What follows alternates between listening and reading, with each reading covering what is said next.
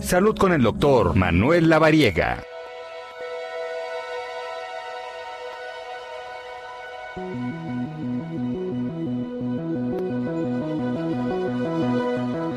Eh, hay un tema interesante. Ayer lo platicábamos también. Eh, digo, siempre los términos eh, médicos son interesantes.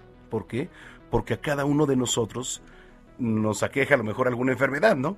Y hoy la tiroides o tiroideas, ¿no? ¿Cuál es el término de esta enfermedad? Sobre todo aquí en nuestro país. ¿Cuánto nos aqueja? nos achaca, como se le dice. Y en la línea telefónica, nuestro colaborador de cabecera, el doctor Manuel Lavariega Sarachaga, este, además, reconocido y premiado internacionalmente como uno de los 100 médicos de la salud a nivel mundial. ¿Cómo estás, Tocayo? Tocayo, ¿cómo estás? Qué gusto saludarte a ti y a todo el auditorio y sobre todo también allá a todos en cabina. Muchísimas gracias. ¿Cómo empezar a hablar de enfermedades como la tiroides o tiroideas? ¿Cuál es el término correcto? ¿Tiroideas? Claro, sí, son enfermedades de la tiroides o enfermedades tiroideas. En realidad los dos conceptos son correctos y justamente pues tenemos que poner mucha atención porque son enfermedades que están subdiagnosticadas.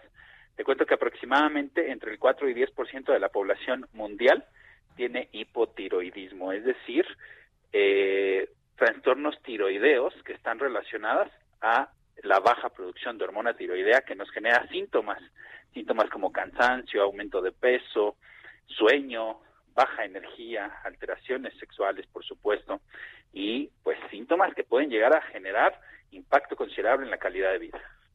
Correcto. A ver, eh, ¿se previene esto? ¿Cómo se detecta? Se previene, no exactamente, hay un método de prevención específica, está relacionado a una cuestión inmunológica la mayoría de las veces, que es como la teoría más válida que tenemos los médicos, no hay una causa determinada, pero lo que sí sabemos es que es una cuestión en la mayoría de los casos en donde nuestro propio cuerpo puede llegar a desconocer, por decirlo de alguna manera general, a nuestra glándula tiroides y pues esta función de las células de la glándula se ve disminuida. Esto lo conocemos como hipotiroidismo y bueno, pues lo que platicaba, pues las personas aumentan de peso, tienen fatiga, tienen problemas de depresión, problemas de memoria, debilidad muscular y pues impacto en su calidad de vida en el día a día. Mm, ¿Qué recomendaciones desde tu experiencia este, les das, doctor? Pues yo creo que aquí es bien importante que hagamos estudios de tiroides. Si bajan, si no tienen forma de bajar de peso, a pesar de hacer ejercicio, actividad física, dieta y se cuidan y a pesar de ello no bajan de peso, pues entonces habrá que checar el funcionamiento de la tiroides. Habrá que checar nuestra frecuencia cardíaca. Si está por debajo de 60 latidos por minuto, y no hay una razón específica, también habrá que checar nuestra tiroides. Es decir, el hipotiroidismo es la función a la baja de nuestras actividades vitales, nuestras funciones vitales, y el hipertiroidismo es la actividad a la alta en términos generales. correcto. Este, digo, siempre es importante ¿eh? porque este término, además, como ya lo dijimos, tiroideas o tiroides, eh, ¿qué tanto en México es, es tan común, eh, doctor? Sí es común, eh, aproximadamente entre el 4 y el 10% de la población tiene afección de la glándula tiroides. Entonces es por eso fundamental que no esté de más y que hagan un perfil tiroideo que es un estudio en sangre, tienen que ir en ayuno, se tiene que realizar la toma de una muestra de sangre de una vena del brazo con un tubito es suficiente para poder hacer este perfil tiroideo y asegurar que nuestra glándula está funcionando de manera correcta. Eso es importantísimo.